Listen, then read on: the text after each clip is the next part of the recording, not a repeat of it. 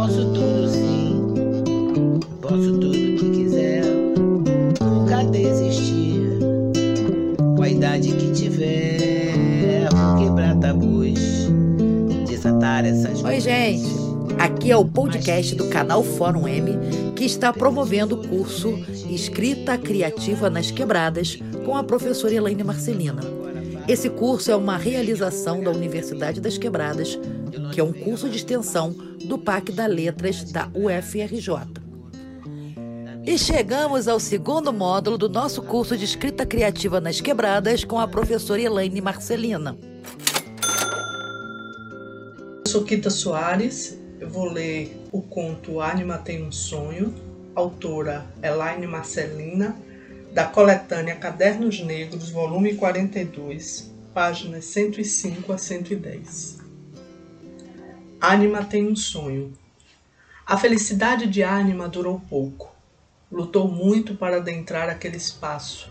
Mulher negra, de nome forte, nome de rainha africana, nascida na favela, pensou: Agora consegui chegar aonde meu povo merece estar. Doce ilusão de Anima. Como ser feliz na casa grande? Foi só uma ilusão momentânea, daquelas de contos de fadas. Anima viu a sinhazinha dos tempos modernos, vestida de mucama, falando como mucama, ao menos tentava.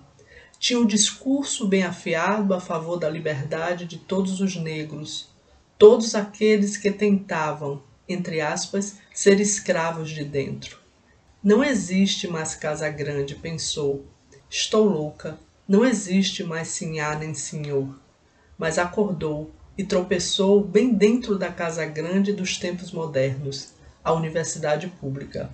Acordou bem no meio dos truques da sinhá. A sinhá que ora se travestia de amiga, ora chicoteava. Dizia que estava ensinando as regras da casa grande dos tempos modernos, entendem? Ela percebeu da pior forma que uma mulher negra pode compreender que depois de mais de 300 anos de escravidão no Brasil e com 130 anos de abolição da escravatura, vivemos os resquícios da escravidão. Anima não entendia a submissão de todos, pois os grilhões não deveriam mais existir, mas infelizmente ainda existiam. Foi uma tentativa de adentrar a casa grande que outrora nunca fora ocupada por nós, réis negros, recém-alforriados, que assim como ânima, enfrentamos as regras postas na mesa. Infelizmente, não bastavam somente as regras visíveis, haviam as subjetivas, as invisíveis. Ânima pensava: somos livres. Mas, como recém-alforriados, somente há 130 anos dos 500 de existência, o desmando está longe de acabar, para a tristeza de Ânima e de muitos que ousam lutar contra esses grilhões impostos pelos senhores e senhoras dos tempos modernos. A universidade pública atual é um dos locais de poder da elite branca local de formação de pensadores, filósofos, doutores, pessoas que irão, de certa forma, influenciar a sociedade. E é bem nesse lugar que, passados 130 anos de abolição, estava Anima, filha de uma doméstica e que foi gerada embaixo de uma marquise, e que, ao nascer, voltou para esta marquise com sua mãe. Quase morreu, porém, ela era uma negra que furou o bloqueio e quebrou o sistema onde muitos jovens negros não ultrapassam o antigo segundo grau, hoje ensino médio. Quando Anima passou na seleção para o curso de doutorado com nível 7 da CAPES, na Universidade Estadual do Rio de Janeiro, UERJ, ela comentou com seus amigos e familiares: A filha da dona Ivone será doutora, ela sempre teve esse hábito de falar de si na terceira pessoa, hábito este da academia.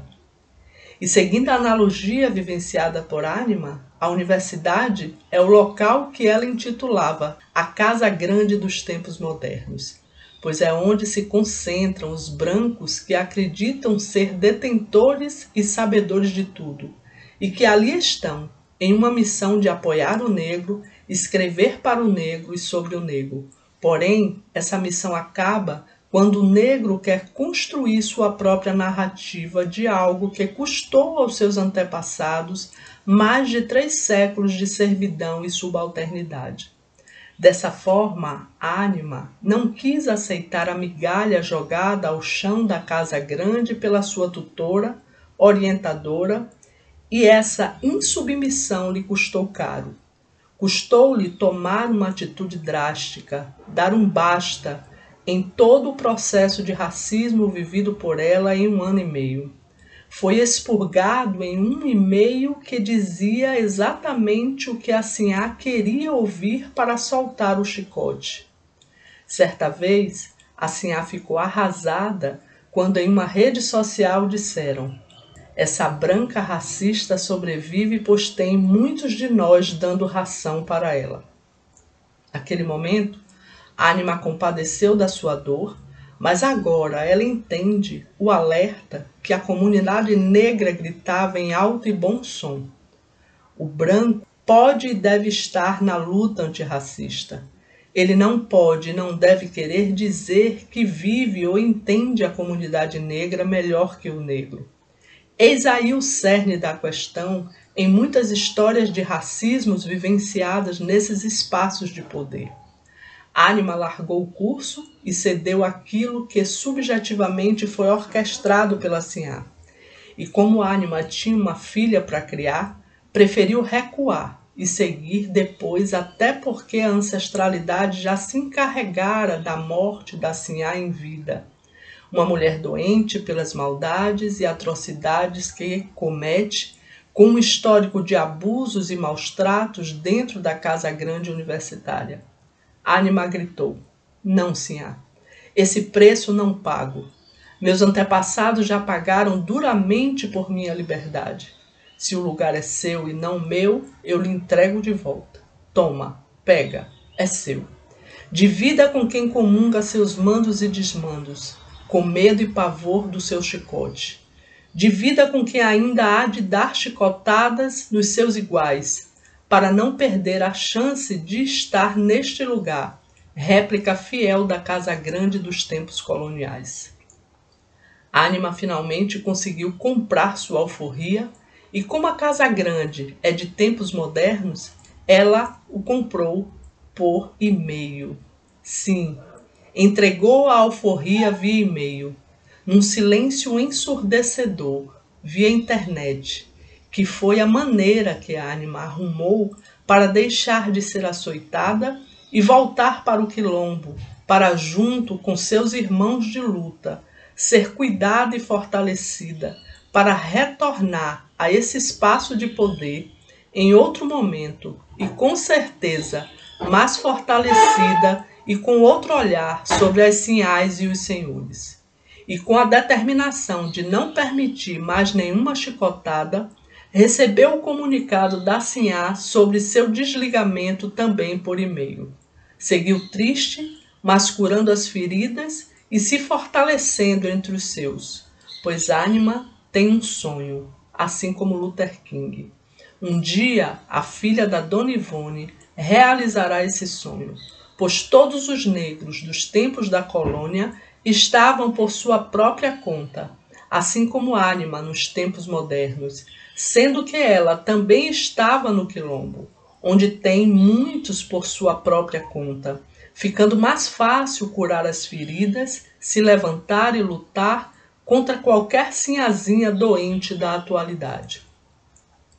Anima poderia ter comprado uma briga por direitos com a Sinhá e ter levado chicotadas por mais dois anos e meio, concluindo sua jornada na Casa Grande saindo com seu canudo nas mãos, apesar de totalmente doente, assim como vivem a Sinhá e seus seguidores fiéis, aqueles de dentro. Anima preferiu sair na contramão, como os negros que formaram o quilombo. Recuou para se aquilombar e pegar um canudo que fizesse jus e sentido à história e à memória de seus antepassados e ancestrais. Eles lutaram, morreram e resistiram para que ela não desse nenhum passo atrás. Nenhum. Anima tinha um sonho, e continuará tendo. Ânima crê na justiça de Xangô, pois esse não falha. Pode-se aguardar. Não foi a primeira a retirar o chicote da mão da, dela. Foi talvez a primeira a entregar, sem gritar, aquilo que para ela era a forma que ainda que por baixo dos panos encontrou para assumir sua branquitude arraigada nesta vida e em qualquer outra. O grito de ânima ecoou na casa grande dos tempos modernos. Ela não se permitiu continuar sendo chicoteada pela Sinhá e devolveu nas mãos dela o que ela tinha como forma de escravizar e chicotear a ânima e quem o permitisse. Quem estava no quilombo naquela noite de quarta-feira, dia de Xangô, o rei da justiça, e o orixá que a rege, podia ouvir por todo o quilombo o que a ânima gritou com lágrima nos olhos. Sou livre, nasci livre, e luto por liberdade com os meus, com aqueles que lutam de verdade, e não só nos papéis como os brancos, que em sua maioria vão morrer impregnados pelo racismo que os alimenta. Caô Cabecilê Xangô, por mais 130 anos lutando contra o racismo nosso de cada dia. Nenhum passo atrás. Eu tenho um sonho, Ubuntu. Ninguém solta a mão de ninguém. Ao final do discurso, com os olhos marejados e com punhos cerrados, jurou não desistir jamais e seguiu noite adentro com seus irmãos de verdade, criando estratégias de luta e de retomada da liberdade verdadeira nos tempos modernos. De longe, podia-se ver a roda que se formou no quilombo, com ânima no meio e no alto de uma pedra, clamando e lutando por justiça.